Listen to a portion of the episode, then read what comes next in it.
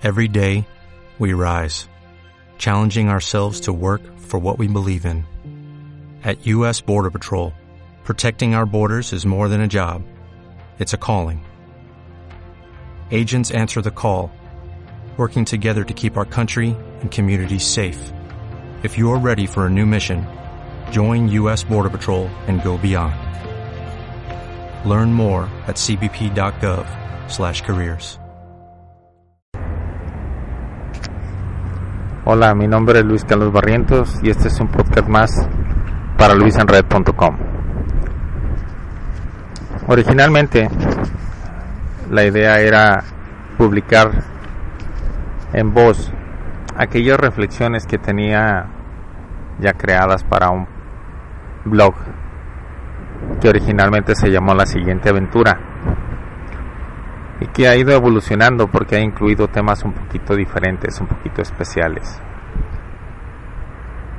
Cuando recién comencé esta aventura de comunicarme, de expresar aquello que en aquel momento me generaba insomnio, yo tenía acceso principalmente a libros de diferentes temas como son salud, como son política, como son ciencia, tecnología, computación, conspiraciones, ovnis. Y todos hablaban del caos que se estaba viviendo en torno a una situación que se llamaba 2012. Que si el fin del mundo, que si rotación de los polos, el cambio está sucediendo. Por ese lado no se preocupen. ¿Algo sucedió? Sí, sí sucedió. Tú puedes afirmar que las cosas siguen iguales, pero si tú pones atención a los detalles vas a encontrar con que el clima está diferente. Aquí en la laguna donde me encuentro, estas fechas era común de regales la lluvia de la laguna porque en lugar de caer agua cae tierra. Estos dos últimos años ha estado un poquito diferente, ha llovido bastante, afectando un poquito las calles, el tráfico, el ritmo de la gente. Y hace viento, sí, pero no hay tanta tierra en movimiento. Entonces, se daban situaciones un tanto divertidas con relación a los movimientos de la gente en el mundo y todavía sucede. Habla Daniel Stulin un poquito relacionado con el tema de las conspiraciones y del Club de los Bilderberg, un grupo de ricos que se reúnen en una serie de hoteles relacionados con cierto grupo. Y curiosamente se reúnen personas que tienen poder económico, político, mediático. Entonces, quieras que no, eso afecta. Digo, ¿para qué se reúnen este tipo de gente? ¿Para hablar de caridad? Posiblemente sí. Pero genera controversia el hecho de que esto no se difunda, no salga en las noticias, que tenga que ser seguido en una perspectiva detectivesca.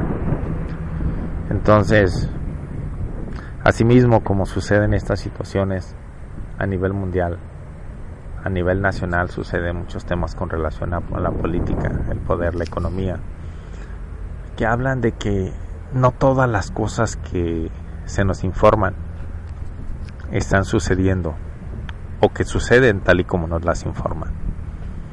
Entonces eso permite que nuestra imaginación genere historias, a veces agradables y a veces opuestas, pero cargadas un poquito de desconocimiento. Conforme pasó el tiempo, empecé a involucrar un poquito el tema de la fotografía. Primero separado, después lo incluí. Y en esas estaba cuando conocí a una maestra especial. Le quiero llamar cuerpo de luz. Si aparece en alguna otra parte con otro nombre, posiblemente se trate de una persona diferente o porque al final de cuentas muchas personas se presentan en nuestra vida y nos enseñan. Y se convierten en maestros, no tanto porque la enseñanza sea eh, cargada de una serie de estudios o una serie de certificaciones, no, se vuelven maestros porque es una información especial que nos es útil para crecer en nuestro interior, ya sea desde la perspectiva física, mental, emocional, espiritual. Cada uno aprende en alguno de estos aspectos o en todos a la vez. Entonces, les decía, llegó esta maestra, cuerpo de luz, y empezó a involucrarme con un conocer un poquito diferente, pero sobre todo enfocado a la salud. ¿A qué me refiero con salud? Podríamos hablar o plantearlo primero en términos de Reiki. Reiki es una terapia alternativa donde la sanación es a través de energía canalizada o tomada del ambiente, del universo. El amor de Dios dirigido con intención para sanar el cuerpo humano, trabajando principalmente sobre los chakras o centros de energía que los puedes ubicar sobre la columna vertebral o alineados en la columna vertebral desde el coxis hasta la coronilla. Ya habrá oportunidad de profundizar en esto. Entonces te decía, empecé a involucrar el tema de la siguiente aventura.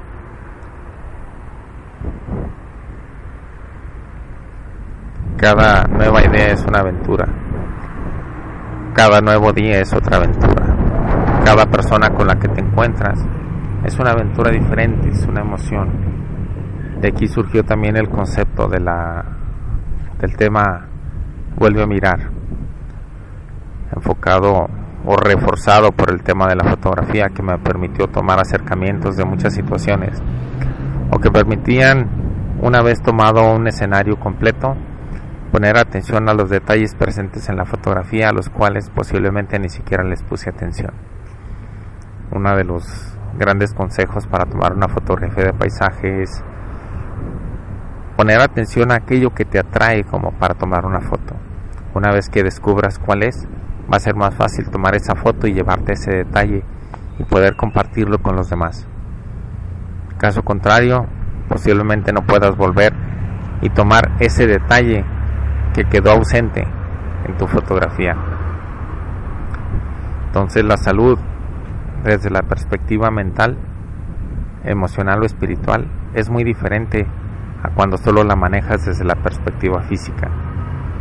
A veces un aroma que te conecta con una situación pasada te puede ayudar a sanar un conflicto que tienes en la actualidad. O incluso un conflicto que tienes arrastrado desde la primera vez que percibiste ese aroma, agradable o desagradable ponlo en la balanza, tú decides. Más adelante y precisamente tratando el tema de la energía, llegué a hacer preguntas con relación al tarot. ¿Por qué? Principalmente porque mi maestra lo usa en función de arcanos cuestión de ángeles, tarot angelical. Esa es una perspectiva que ella le da.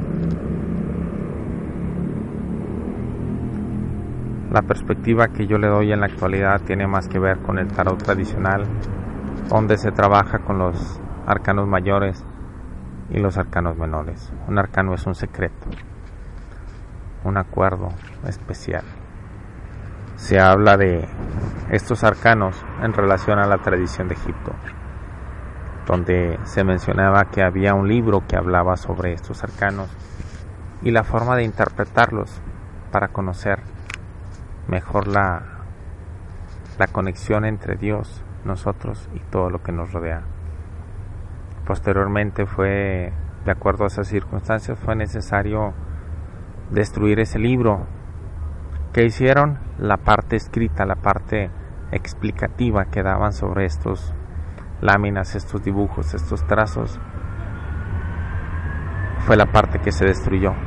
Se dejaron las imágenes y se difundieron para que la humanidad no perdiera una conexión hacia una sabiduría ancestral. Entonces, estos arcanos mayores los puedes ver desde la perspectiva individual, cada uno por separado, o bien los puedes ver como una secuencia, un camino de crecimiento interior, exterior. Tú decides cómo quieres verlo, pero es una progresión, se maneja como una progresión del alma humana, desde la inocencia hasta la realización, pasando por la muerte, por la iluminación, por el trabajo, el trabajo interior o o la misión a la cual vinimos a realizar. Cada uno de nosotros tiene un por qué eligió estar aquí, experimentar la vida. Entonces, muchas de las veces escuchamos o se maneja el término de la intuición, de la voz de la conciencia, de tu ángel de la guarda que te está dando señales es la parte intuitiva que vive o radica, perdón, en cada uno de nosotros, junto con la razón. Cuando hay equilibrio, la razón y la intuición se manifiestan. Muchos prefieren llamarle arte o poder, telepatía, telequinesis. Es la manifestación de la intuición es casi como hablar de milagros en nuestra manifestación diaria, nuestro diario vivir. Entonces, el objetivo original de este podcast era fue evolucionando, perdón, ha ido evolucionando. Y el enfoque es el mismo, conocer esto que nos rodea, porque está dentro de nosotros lo que es lo mismo, conocernos a nosotros mismos. Por eso en algún momento te puedes encontrar que la frase que decía para la el blog, la siguiente aventura era viajar llevando a nuestro interior a cuestas. En alguna ocasión la representación fue una montaña. Y es curioso, en esa foto de esa montaña está tomada en carretera y hay un aviso a un lado que tiene un número. Chécalo. Ese número te puede decir un poquito más del simbolismo de una imagen. Tarot tiene mucho que ver con símbolos, con interpretación, con posibilidades, con Numerología. Tarot son 22 arcanos. Del 0 al 21. La numerología principalmente o, normal se enfoca en los números del 0 al 9. Perdón, del 1 al 9. Hay algunas corrientes que hablan de que existen del 1 al 9 y los números maestros como son el 10, el 11, el 22, el 33 y otros manejan como lo que sería el 12, 13, 14, 15 y así. Te vas a encontrar diferentes conceptos. En cuanto haya oportunidad, quiero profundizar un poquito en cada uno de estos temas. El objetivo de esta sección es la salud. La salud, en este caso si lo vemos desde el tarot, es trabajando principalmente en la parte mental, la parte física, la parte emocional y la parte espiritual.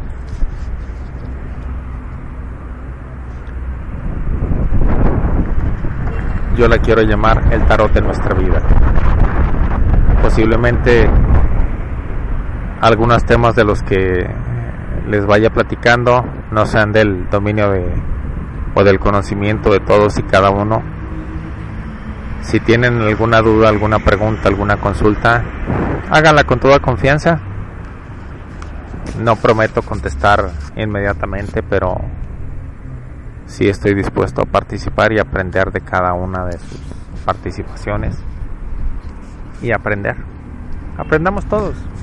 Todos somos uno.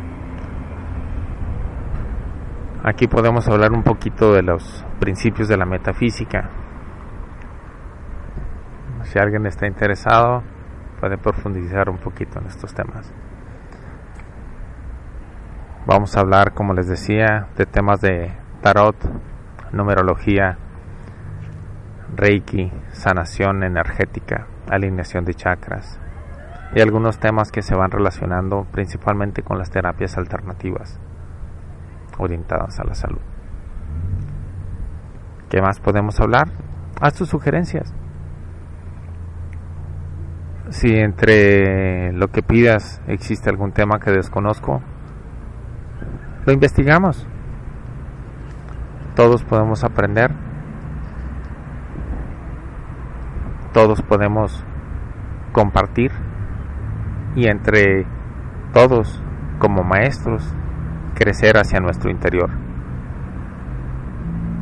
Hace unos días un compañero me decía que había visto un programa de televisión de investigación donde decía que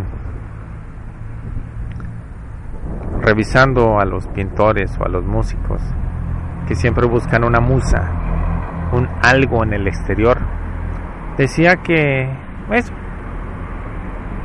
que la intuición o la genialidad viene de fuera, de fuera del cuerpo humano. Pero si le pones a pensar un tantito, a veces un artista prefiere tener un modelo que pueda compartir con los demás mientras está creando su obra. Es más fácil hablar de una musa, de una inspiración, de una idea tangible, a describir una idea que tiene en su mente, en su imaginación y que solamente él puede darle forma, girarlo, moverlo. Y los demás no van a poder verlo.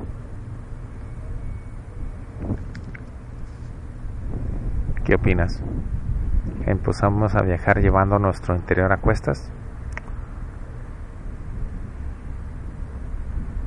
Sí, sé que tú y algunos de los que conoces ya están recorriendo este camino. No llegaste a este audio por casualidad. Tú querías escucharlo y posiblemente compartirlo. Mi nombre es Luis Carlos Barrientos y esto es para Luis Red. Estamos hablando un poquito de lo que me gusta